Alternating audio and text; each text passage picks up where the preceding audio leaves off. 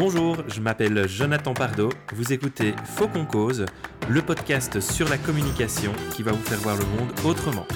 Préparation, concentration et action. Aujourd'hui, j'avais envie de vous parler d'un sujet qui revient régulièrement lors de mes formations. Lors de mes formations, notamment en process communication modèle, eh bien, on apprend à rentrer en communication avec l'autre. On apprend à utiliser le bon canal, le bon ton, les bons mots, les bonnes phrases. On apprend aussi à déterminer quelle est ou quelles sont les motivations de la personne en face de nous. Nous sommes amenés à aller chercher les ressources que nous avons en nous pour pouvoir utiliser ces différentes manières de communiquer. C'est inévitable à un moment ou l'autre de, la formation. Eh bien, on me pose cette question. Est-ce que ce n'est pas de la manipulation? Les participants sont parfois désarçonnés alors que nous sommes en train de changer la forme de nos messages, de savoir où se situe la limite. Bien qu'il y ait beaucoup de définitions sur le sujet, j'aimerais vous expliquer comment moi je vois les choses et comment je fais la différence entre manipulation et influence. En fait, tous les jours, nous influençons.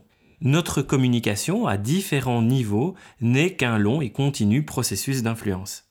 Nous influençons pour obtenir quelque chose, ne fût-ce que de l'attention, pour faire avancer un projet, pour se sentir soutenu ou encore pour se sortir d'une situation problématique. Dès lors, où se trouve la frontière? Pour moi, ce qui différencie l'influence de la manipulation, c'est l'intention.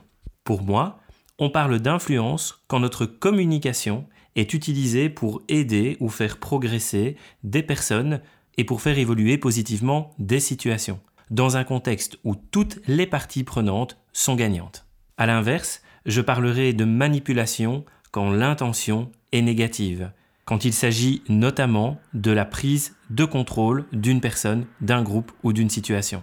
Si de manière même infime il y a une intention de nuire, alors pour moi, nous avons passé la frontière de la manipulation. Ce matin, une manager qui a suivi la formation Process Communication me transmettait une anecdote qu'elle a vécue la semaine dernière. Elle discutait avec un membre de son équipe d'un projet qui devait se mettre en route et qui, au vu de sa complexité, demandait une anticipation.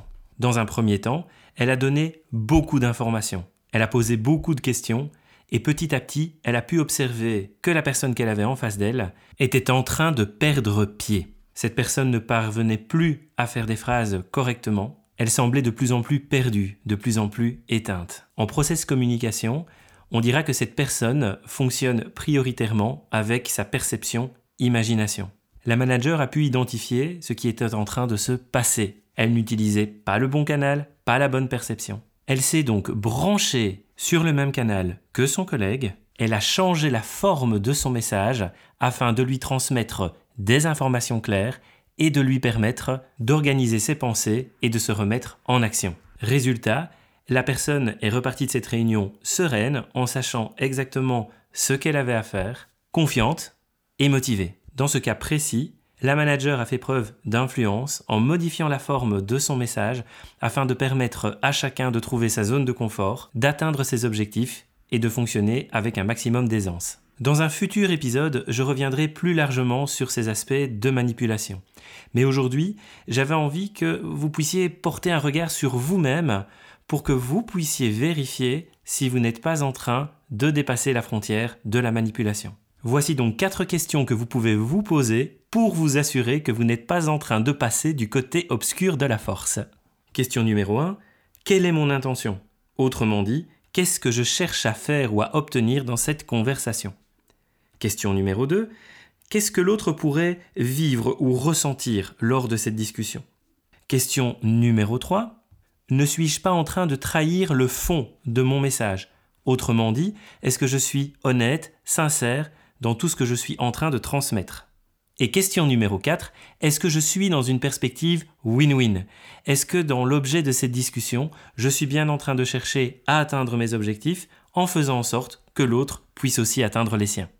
En bref, améliorer sa communication sans tomber dans la manipulation, c'est tout à fait possible. Prenez le temps de vous assurer que vos intentions sont positives, que vous cherchez une situation win-win et que vos messages sont toujours alignés avec votre vérité. Adapter notre communication à l'autre pour avoir un meilleur échange, ce n'est pas de la manipulation, Au contraire, c'est un merveilleux cadeau. Ne perdez pas les bonnes habitudes, il est important de prendre soin de vous et bien sûr de prendre soin de votre communication.